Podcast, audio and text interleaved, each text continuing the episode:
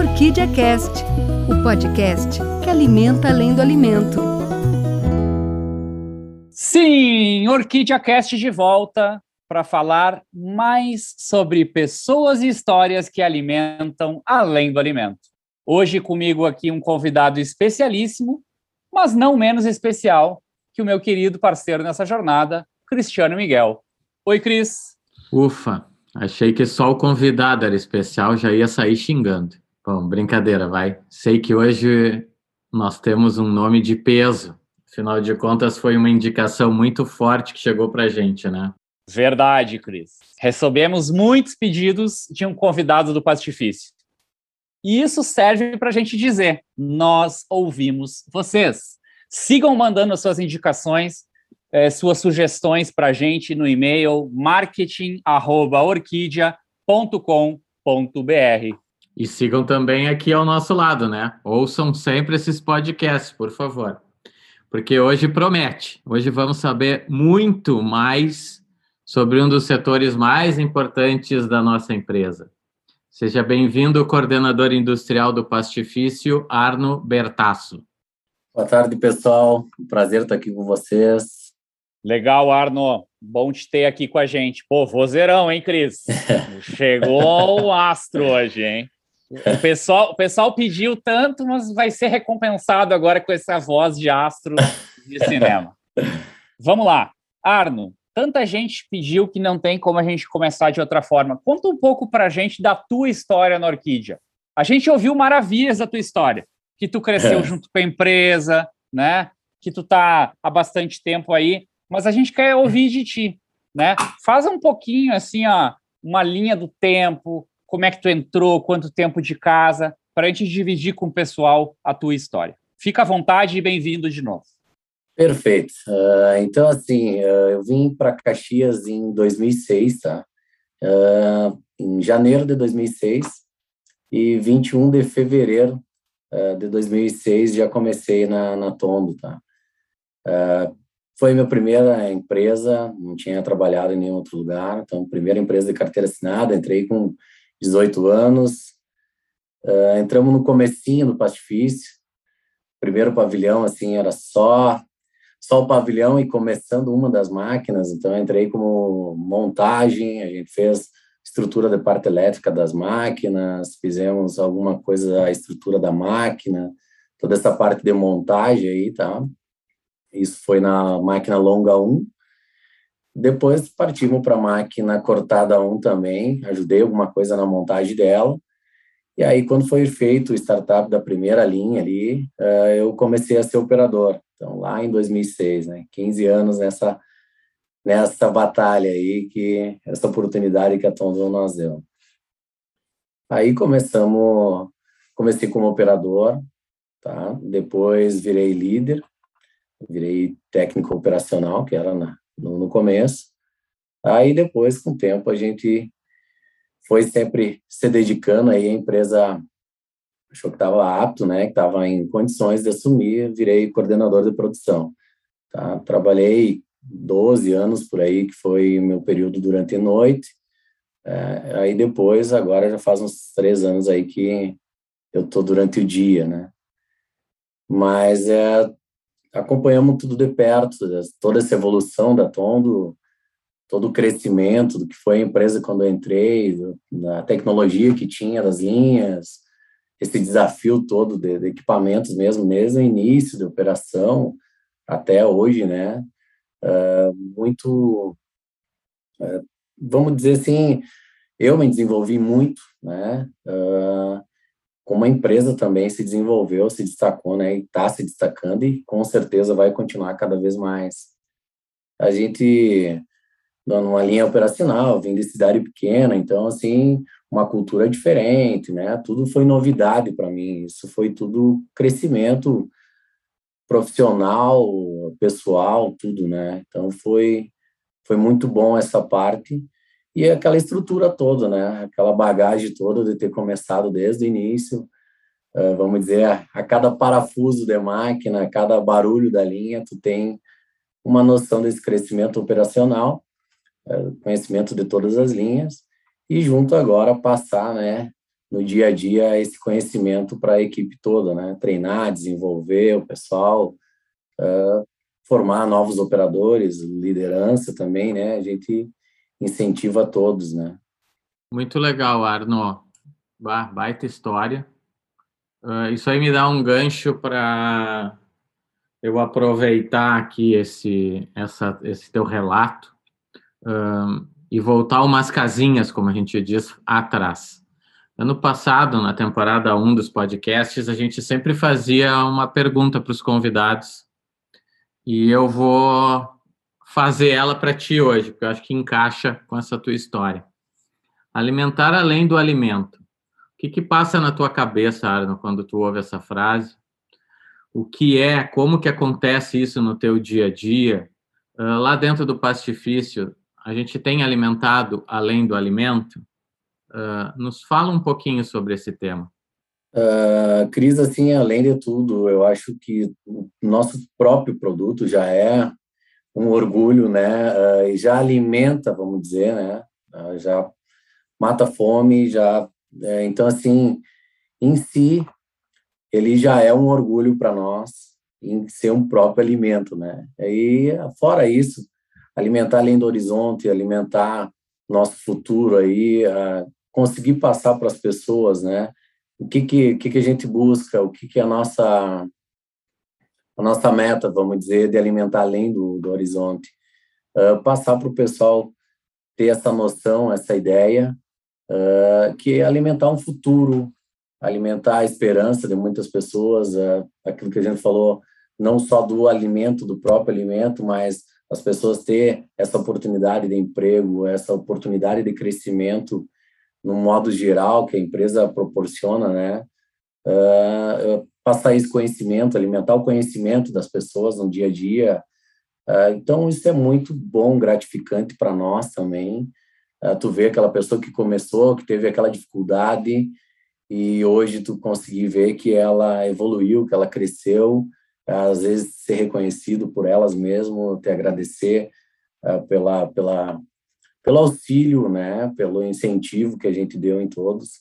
Então, é, é isso que a gente pensa, né, alimentar além de, do próprio alimento, alimentar um futuro para as pessoas, para os colegas, para a empresa, né, um melhor desempenho sempre, né. Legal. Adorei a palavra orgulho. Acho que ela define muita coisa, né, Arno? Mas deixa eu te levar para um outro caminho agora no nosso bate-papo aqui, que está muito legal.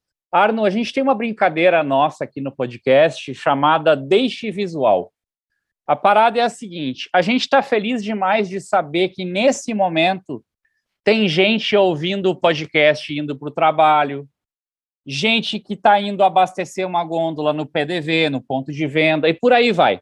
O fato é o seguinte, Arno, nem todo mundo conhece o nosso lindo parque industrial. Vamos tentar deixar visual para quem não tem esse privilégio, né? Como é que é o dia a dia no pastifício? Como é que as coisas acontecem num dia de trabalho normal no pastifício?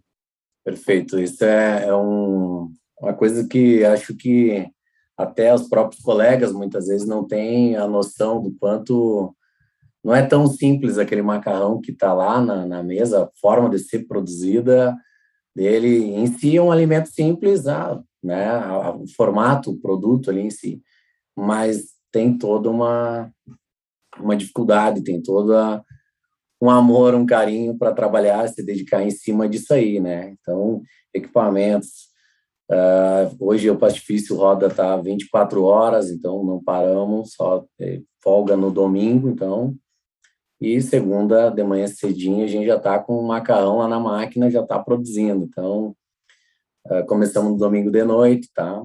Nossa produção é demorada, tem toda uma secagem, tem todo um cuidado para que ele saia perfeito, com cor perfeita, com umidade perfeita, para ser servido e ele ter aquele aquele sabor, não ter não ficar quebradiço, caneado, que é o que a gente chama, né, que é um produto que não foi uh, seco o suficiente, ele tem acaba trincando, danificando esse produto, né?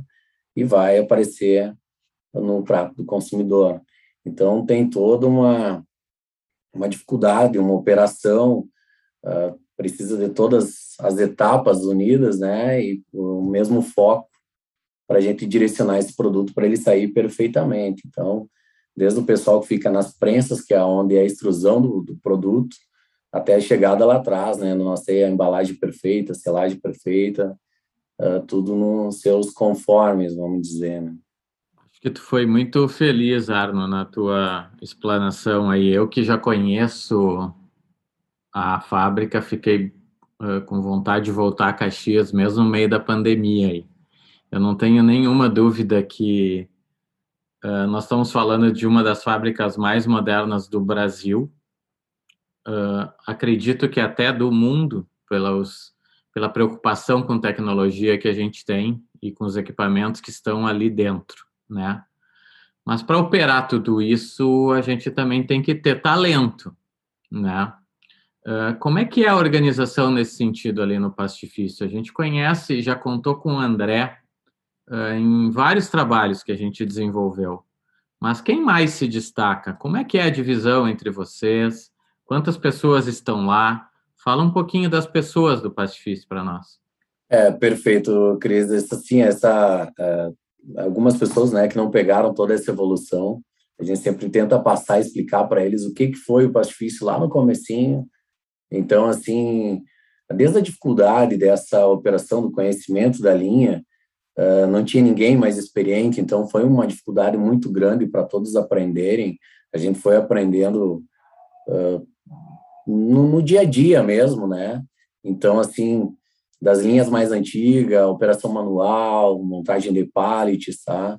Era uma coisa bem, bem manual. E hoje, a gente visando toda a tecnologia, tudo que a empresa investiu, é muito orgulho, é muito bom para nós ver uh, esse ciclo da operação toda, da produção toda, do início ao fim, uh, dele sendo transportado pelos RGV, dessa tecnologia toda.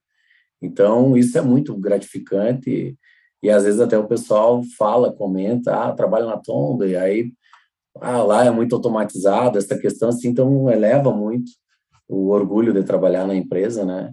Por esse investimento todo, por essa tecnologia toda rodando no nosso dia a dia, tá?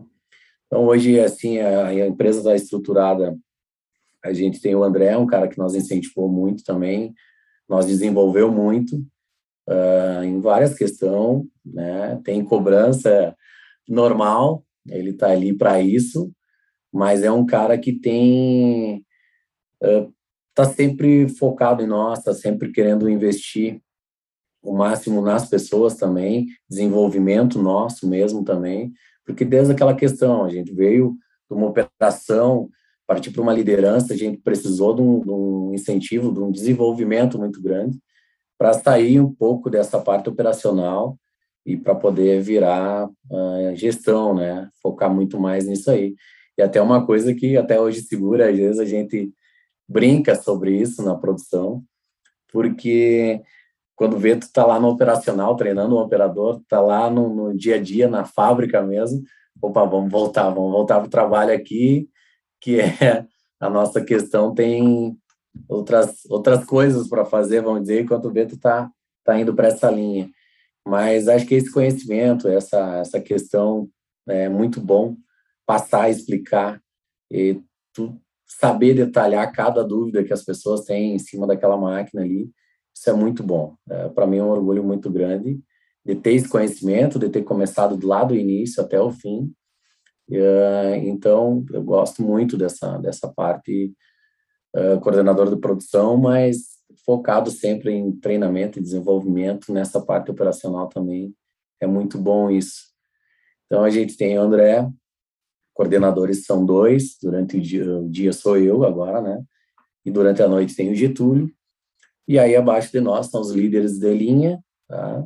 são quatro líderes, e depois a gente desce para a parte de produção, aí mais direto nas máquinas, aí cada linha tem seus operadores, seus ajudantes, cada um na sua tarefa, cada um na sua, na sua linha, digamos ali, é designado né, a produção, cada um tem a sua responsabilidade, cada um tem a sua parte de fazer esse produto acontecer, de fazer que esse produto chegue uh, perfeito, evitar esse que saia algum erro de dentro da fábrica. Então, é, todo mundo é uma equipe, um todo, uma equipe só, uh, focada, direcionada para um lado só, que é a nossa, nossa produção. Né? Cada um na sua, mas todo mundo junto, né? levando a orquídea né? cada vez mais longe. Não é à toa que a gente chegou onde a gente chegou com a nossa linha de massas, né? a famosa massa prática, que a gente tem o maior orgulho de estar junto nessa construção. E quando eu digo junto, é todos os nossos, né? Todos, todas essas pessoas que tu citou aí e muitas que ainda virão, né, Arno, para nos ajudar a levar cada vez mais longe, né? E tu falou na palavra cobrança, eu acho bem legal a gente só fazer um parênteses legal disso, já que o podcast ele é um bate-papo, né? Eu sempre lembro desde o primeiro podcast até agora, a gente já está no podcast número 19 nessa segunda temporada. E eu me lembro do primeiro podcast lá do início, né, quando a gente falou com, com o Rogério, nosso presidente, e tinha muito isso, né, da empresa não parar, de ter o, olhar, o espírito empreendedor em cada colaborador da Orquídea. Eu acho que a cobrança, ela é uma palavra que às vezes ela é mal, mal, é, mal utilizada, né? A cobrança nada mais é do que a Orquídea indo além, né? Aquele ir além, né? Que a gente dá é o que faz com que a orquídea seja diferente. Mas, dado esse contexto, eu quero fazer um momento de descontração aqui. E o momento de descontração, ele é... Arno, tu tá num passo difícil. Qual é a tua massa favorita, cara? Dá uma receita para nós aí, cara. Podcast também tem a fase brincadeira aqui. Fala para nós, qual é a massa preferida do Arno? Para mim, a massa preferida é eu gosto muito massa com bacon, a carbonara, aquele queijinho, só um bacon ali, acho que é um prato perfeito. Então, espaguete, qualquer massa vai ser perfeita, qualquer produto com certeza é produzido com, com amor e com carinho e para e vai combinar bem, né? Mas a minha receita, gosto muito de massa com bacon e e, né, a carbonara, só um queijo, um bacon já está ótimo ali, já está um prato perfeito. O Cris, o Cris cozinha muito bem, entreguei ele aqui no podcast. Esse é o primeiro episódio que a gente deixou os nossos queridos ouvintes com água na boca. Eu comeria agora uma carbonara e são 15 horas, são 3 da tarde e eu almoçaria de novo para comer uma carbonara. Obrigado, Arno, por ter feito isso acontecer. Pior que eu também fiquei com vontade e eu estou tentando evitar excesso de gordura, Arno, mas não tem como evitar uma carbonara com uma boa massa, né? Aí é duro. Mas tu, tu nos pegou direitinho. Bom, deixa eu voltar para um assunto um pouco mais importante, né? Que é... é, tu diz isso para ti, né? Porque olha, eu comer uma carbonara agora ia ser bem importante. Nós vamos seguir naquela brincadeira do deixe visual, tá, Arno? Então eu preciso que tu me ajude nisso. Eu queria entender como é que funciona a relação de vocês com os cortes. Uh, se tem dia específico, uh, como é que vocês trabalham? É de acordo com o pedido? Como é, como é que funciona essa situação dos cortes? Porque tem muita gente que não faz ideia, acha que a massa sai lá toda pronta de uma máquina. Então, explica para nós aí. Não, perfeito, assim, ó, é uh, aquilo que a gente falou antes, né, uh, da dificuldade desse, da, dessa produção. Então, vamos especificar um pouco melhor como começa, tá? A gente, durante toda a semana, tem o PCP, que é o setor que organiza para nós a nossa produção durante a semana, em cima dos pedidos, em cima dos itens que está em baixa, né? E aí a gente executa, tá? Uh, ali em cima, baseado nisso aí, é feito toda a nossa produção. Então tá lá, né? Existem as máquinas longas, que são as que produzem espaguete, as máquinas cortadas, mas a gente não tem, uh, vamos dizer, os dias certos para ser feita essa produção. Uh, vai ter, conforme cada semana tem um item, cada semana uma máquina, um tipo de, de produto que esteja embaixo de estoque ou um pedido que entre em especial, que vai ser feito essa produção. Tá? Em cima disso aí vai ser executado o produto. Linhas, o tempo de produção, né, que é uma coisa que o pessoal às vezes acha que é, um, ah, é rapidinho, tá, a massa pronta. Então, espaguete, tempo total do processo para fazer já o corte e a embalagem, né?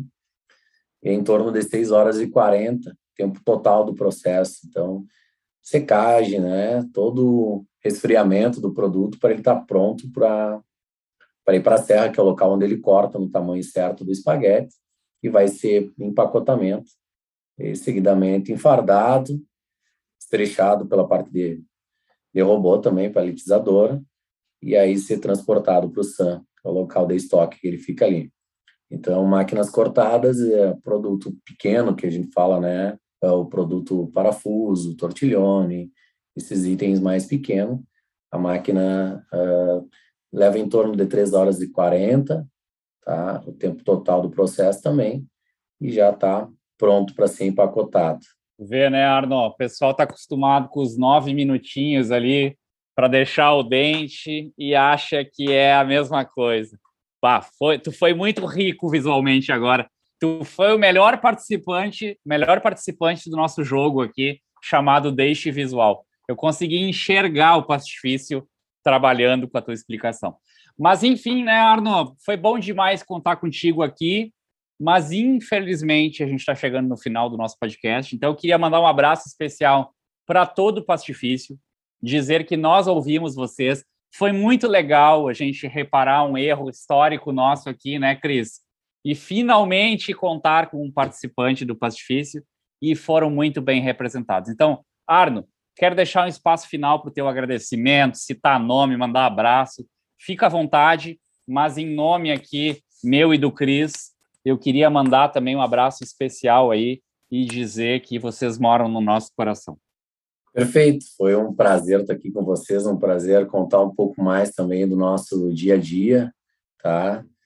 Uh, né, agradecer em primeiro lugar a Tondo em todas as oportunidades, em tudo, todo esse crescimento, essa bagagem que ela me deu. Uh, em, no geral, hoje eu só tenho a agradecer em financeiro, né? Tudo que eu tenho foi graças à empresa.